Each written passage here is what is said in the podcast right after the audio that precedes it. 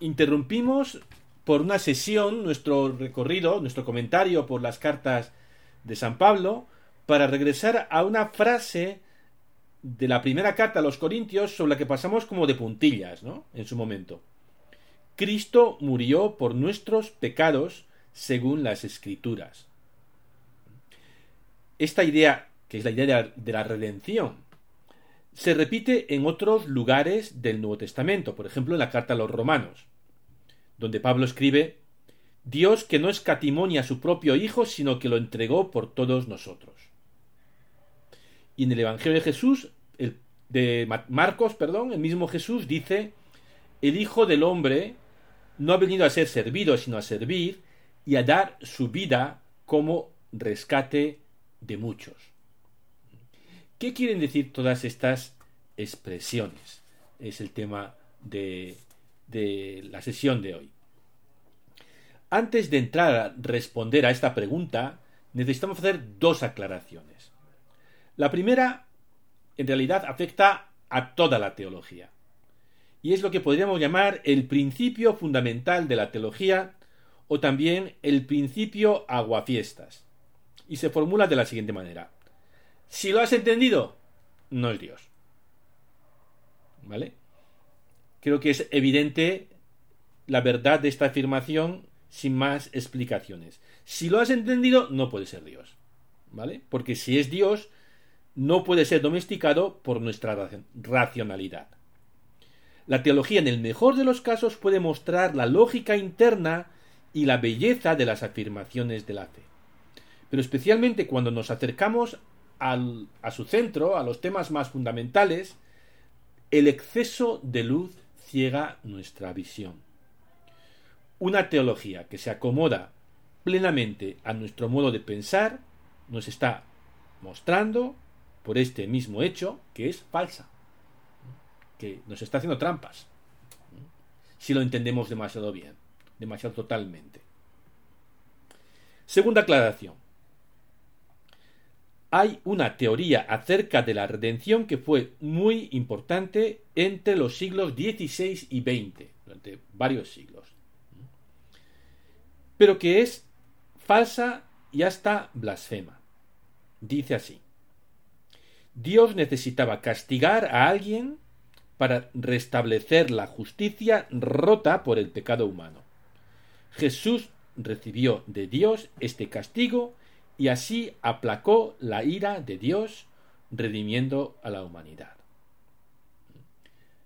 De entrada, hay que decir que esto, no es verdad. Nunca ha sido confirmado por el magisterio de la Iglesia y además la imagen de Dios que transmite es totalmente inadmisible, inaceptable. Dios no necesita descargar su ira sobre nadie, es más, no está enfadado. Dios no necesita eh, es? satisfacer su justicia. Esta teoría de la redención surgió de una mala interpretación de las ideas de San Anselmo de Canterbury en el siglo XI y que, eh, como hemos dicho, transmite una imagen de Dios pues horrible, blasfema. Después de hacer estas dos aclaraciones, podemos ya entrar en el tema de la salvación o la redención. La rama de la teología sistemática que se ocupa de la salvación, es decir, que responde a la pregunta ¿qué queremos decir los cristianos cuando decimos que hemos sido salvados por Jesucristo? Se llama soteriología. Ya lo hemos dicho alguna vez, hay como tres ramas fundamentales en la teología. La teología bíblica, que se dedica a interpretar la escritura, a eso me dedico yo, la teología sistemática, que sistematiza los grandes temas, ¿no? Y luego la teología moral o práctica, bueno, y cómo aplicamos esto. Bien, pues eh, la soteriología es una parte de la teología sistemática muy vinculada a la cristología, que es otra parte de la teología sistemática. Eh, Normalmente un profesor de soteriología tiene que saber cristología. Y este es el caso del padre Ángel Cordovilla, quizás el mejor teólogo sistemático español de mi generación, dicen muchos, decimos muchos, y que publicó el año pasado un excelente manual de soteriología, titulada Teología de la Salvación, en la editorial Sígueme, hace, en el año 2021. Libro que no os recomiendo, porque es tocho bastante difícil de digerir, a menos que estéis dispuestos ahí a, a dejaros los codos. Bien, pues eh, si no entendemos, si no hemos pillado la cristología, o por lo menos lo más básico, no vamos a entender la soteriología en absoluto. ¿Vale? ¿Y qué es lo más básico? De, ¿Qué es la cristología? la cristología es la parte de la teología que se ocupa de explicar esta frase. Dos puntos. Jesucristo es verdadero hombre y verdadero Dios. ¿Vale? Y es la asignatura más difícil de todos los estudios teológicos.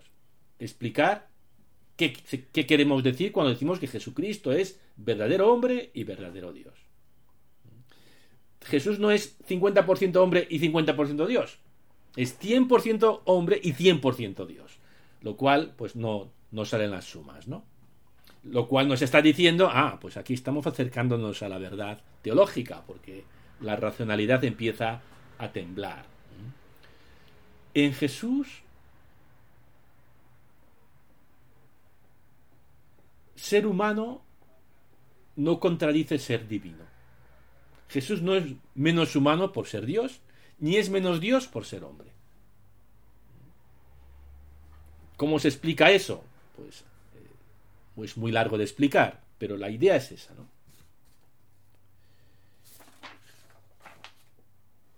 El Nuevo Testamento expresa esta humanidad, guion divinidad de Jesús de diversos modos, pero su manera favorita es decir que Jesucristo es hijo de Dios, que es una metáfora obviamente es una metáfora, que no, se puede tomar literalmente, porque si para ser eh, Dios Padre no es Padre en el mismo sentido que los progenitores humanos.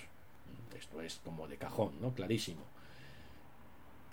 ¿Qué queremos decir con esta metáfora? Que Jesús es hijo de Dios. Pues que hay una relación de confianza, como la que hay entre los hijos y los buenos padres, ¿no? Jesús es hijo de Dios. También queremos decir que de tal palo tal astilla, es decir, que Jesús tiene la misma condición o la misma naturaleza que el Padre. Lo bueno y lo malo de las metáforas es que admiten diversas interpretaciones. La Iglesia se dio cuenta con el paso de los siglos que algunas de estas interpretaciones no eran compatibles con la verdadera fe. Algunas interpretaciones de esta metáfora que Jesús es el Hijo de Dios. En concreto, esto sucedió cuando Arrio, que era un sacerdote del siglo III, nació en el 250, murió en el 336, este señor, que era sacerdote de Alejandría, Egipto, empezó a enseñar que Jesucristo era una criatura que había sido creado por Dios, que el Hijo estaba subordinado al Padre y que no era Dios en el mismo sentido que Dios Padre, que era menos Dios. Un Dios como los dioses griegos, si queréis, pero no Dios Dios.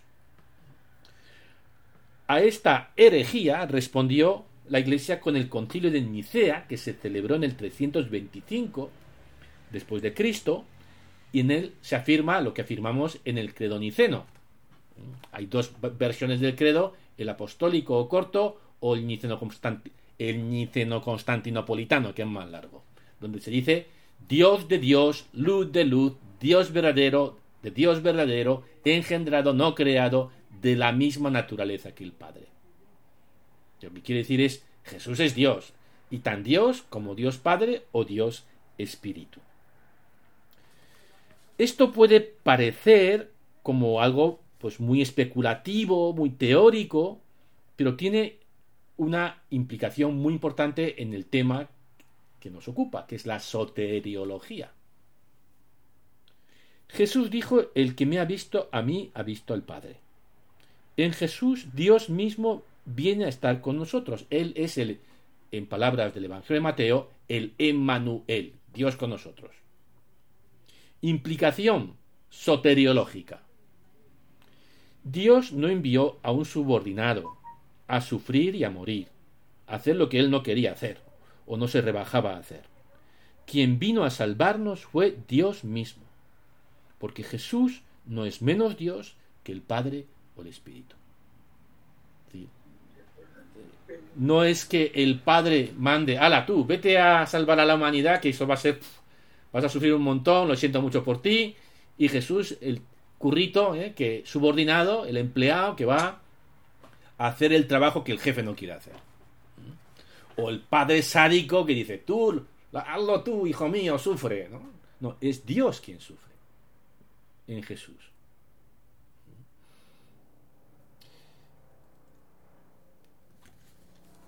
Cuando hablamos del Padre, Hijo y Espíritu Santo, como tres personas y un solo Dios, no podemos...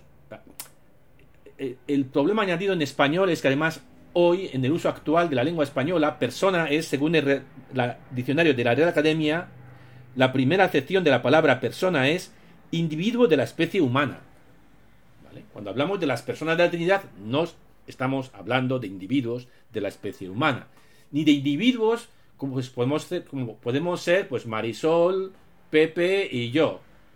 Tres individuos, cada uno con su, con su mundo interior y con sus proyectos, ¿no? Y con sus intereses. Las tres personas de la Trinidad están tan unidas, se aman tan libre, pero intensamente, que no hay tres dioses, sino un, solo Dios. Otro misterio que excede la capacidad humana. Pero por lo menos vislumbramos por dónde va, ¿no?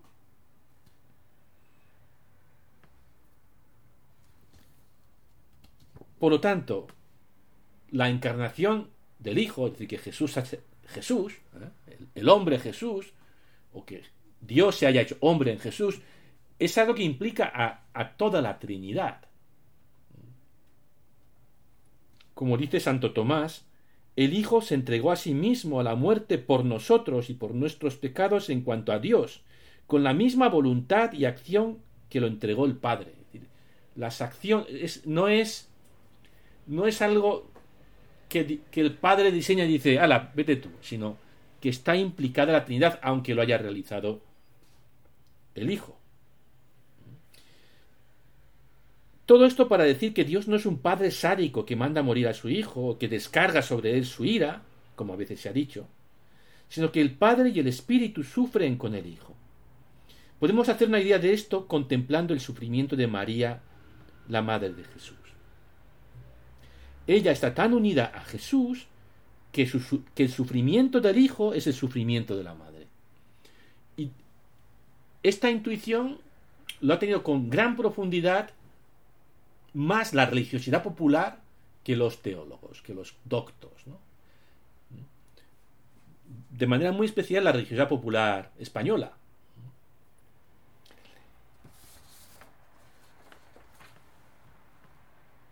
En la historia del arte, y ahora os voy a poner el, voy a compartir pantalla. Esto es la pietad de Miguel Ángel. Y esto es como se imagina el greco la Trinidad.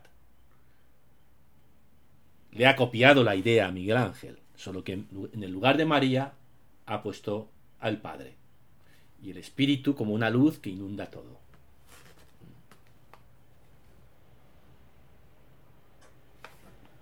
Repito, es algo que excede lo que podamos imaginar, pero más o menos por ahí va la cosa.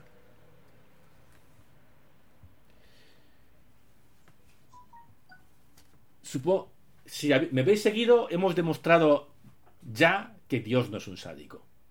Pero alguno podría preguntarse, bueno, será un sádico, pero es un masoquista. ¿Por qué Dios tiene que sufrir? Bueno, para responder a esta pregunta necesitamos ponderar la seriedad del pecado. El pecado es más serio de lo que podamos creer. Con el pecado los humanos hemos destruido el bello orden del cosmos creado por Dios, incluidas las relaciones entre nosotros. Para comprender lo que la Biblia nos enseña acerca del pecado, creo que puede ayudarnos distinguir lo que podríamos llamar pecado con P minúscula y pecado con P mayúscula. Vamos a llamar pecado con P minúscula al acto pecaminoso, es decir, al pecado en el sentido moral. Un acto consciente y libre que causa algún daño a los demás o a mí mismo. Oye, si le dices eso, le vas a hacer daño. Precisamente, por eso se lo digo. Consciente y libremente. Eso es un pecado. Cuando la Biblia habla de pecado, y este es el pecado, digamos, con P minúscula, a veces lo hace en este sentido y a veces con otro significado, que vamos a llamarlo pecado con P mayúscula. Este pecado con P mayúscula es la fuerza del mal que va rodando por la historia aplastando vidas humanas. La Biblia en su conjunto narra la lucha de Dios por salvar al ser humano de este mal o de este pecado con P mayúscula. En los dos primeros capítulos del Génesis, Dios crea el universo, todo es precioso, todo es maravilloso, la forma poética de decir es que el hombre y la mujer viven desnudos en un jardín, donde comen fruta, no tienen que matar animales, armonía perfecta entre los humanos, con los animales y con toda la creación. Capítulo 1 y 2. Capítulo 3. Y el capítulo 3 viene a responder a la pregunta, oye, ¿y qué hacemos aquí? ¿Por qué el mundo es como es? ¿Por qué el mundo no es un paraíso? Y la respuesta del capítulo 3 es porque no confiamos en Dios. El famoso episodio de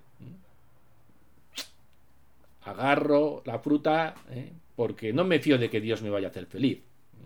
Le hago caso a la serpiente que me dice, si comes de ese árbol, sí que vas a ser feliz. Dios no quiere tu felicidad en realidad. Os quiere tener ahí, ¿eh? en, la, en la inmadurez.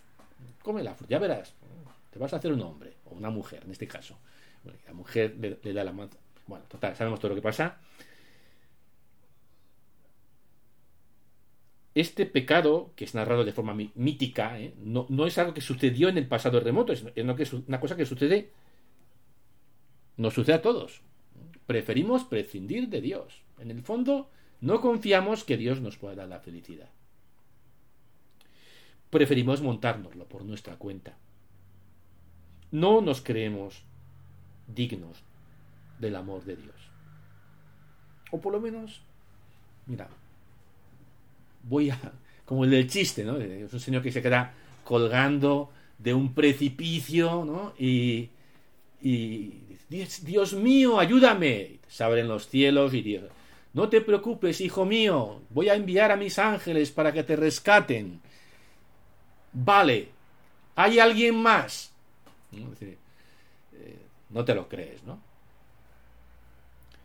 Bien, esta falta de confianza en Dios se traduce en desconfianza entre los humanos. Es decir, que, yo no me creo que pueda ser amado por mí mismo. O por lo menos, mira, voy a controlar la situación. Voy a obligarte a que me ames. O te voy a seducir para que me ames. ¿Y cómo lo voy a hacer? Pues, por ejemplo, invadiendo Ucrania invado Ucrania y me van a decir, oye Putin, joder, qué tío, ¿eh? ¿Cómo has reunificado el país? Eres un personaje histórico. Qué maravilloso eres. La mayor parte de nosotros no somos criminales de guerra, pero participamos en esos juegos de control y o de seducción. O cansados de estos juegos nos desenganchamos de la vida renunciándonos, renunciando a implicarnos en cualquier cosa que conlleve el riesgo de una desilusión, la desesperación, el escepticismo, el cinismo. Si te ilusionas con algo, si tienes esperanza, pues te puede llevar un chasco. Pues prefiero no llevarme chascos en la vida y me desengancho de la vida. escepticismo, o bien control. No sé si me vas a amar, así que te voy a obligar a hacerlo. Por el miedo, o la amenaza, o la seducción, ¿no? Pues, que soy tan maravilloso que no vas, no vas a tener más remedio que amarme. En fin, juegos a pequeña escala o a gran escala. Este lamentable estado de los humanos contrasta con la realidad de Dios. Las personas de la Trinidad se llaman con total libertad y con total entrega.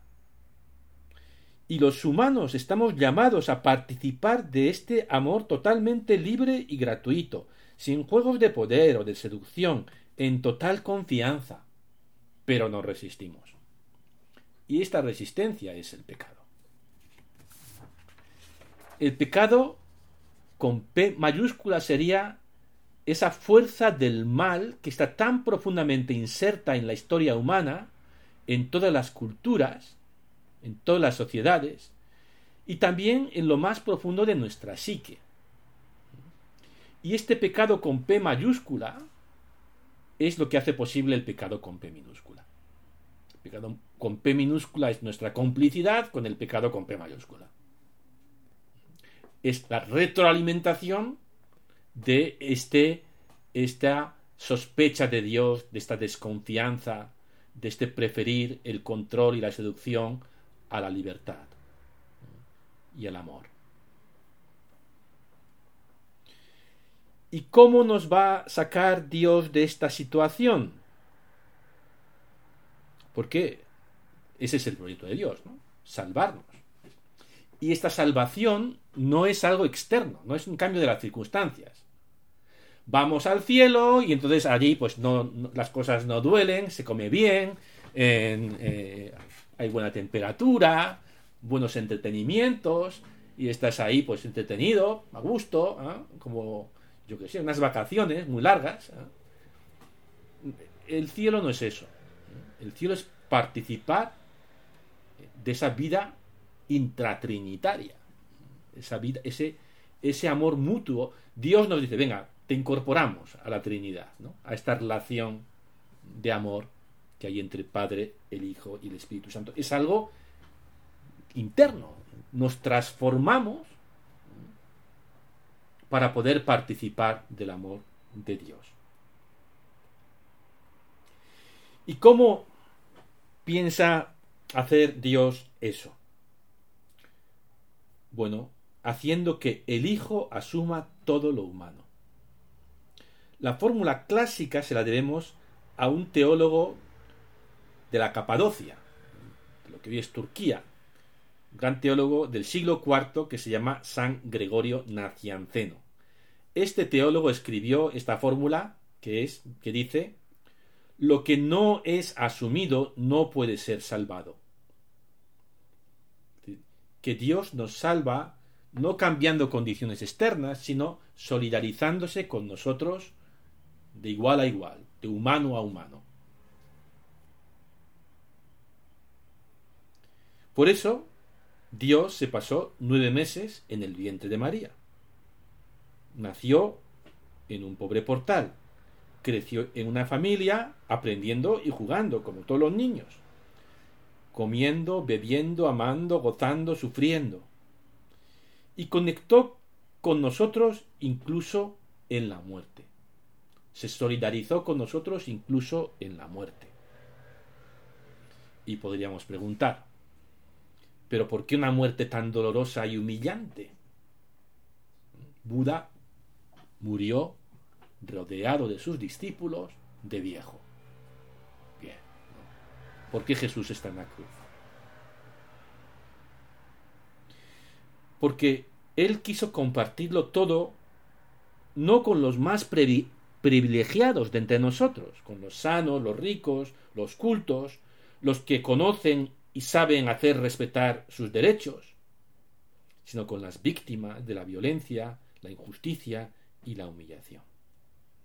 Él murió desnudo sobre un instrumento de tortura. ¿No fue esto excesivo? Pues sí, fue totalmente excesivo. A San Alfonso, fundador de los redentoristas, le gustaba decir que Dios estaba loco, que Dios estaba loco de amor. Y el lema nuestro, de los redentoristas, es copiosa apud eum redencio, que quiere decir la redención en Él, en Dios, es sobreabundante. No suficiente, sino que Dios se ha pasado tres pueblos. La muerte en la cruz de Jesús fue un crimen cometido por los sumos sacerdotes del templo de Jerusalén en connivencia con la autoridad romana, Pontio Pilato, facilitado por la traición de un amigo, Judas. Jesús fue víctima de la violencia humana y de la peor forma de violencia humana que es la perpetrada por la religión y el Estado, la gente que se cree buena. Pero Jesús no fue sólo una víctima. En la misa antes de la consagración decimos, cuando iba a ser entregado a su pasión voluntariamente aceptada, Jesús acepta y se entrega, ofrece su vida en solidaridad con las víctimas de la historia, con todo hombre y con toda mujer sufriente. Se trata de una solidaridad real y redentora, aunque también misteriosa. Al asumir sobre sí el pecado y la muerte, lo transforma misteriosamente en resurrección. Y volvemos a la frase de San Pablo, Cristo murió por nuestros pecados, según las Escrituras, fue sepultado y resucitó a los tres días, según las Escrituras. El icono ortodoxo de la anástasis es este, el icono de la anástasis. Esta es, este es un fresco de una iglesia de, de, de Istambul, en Turquía. Jesús desciende al infierno, al lugar de la muerte, y rescata a Adán y a Eva. Obviamente no es una fotografía ¿eh? de lo que pasó, sino un relato simbólico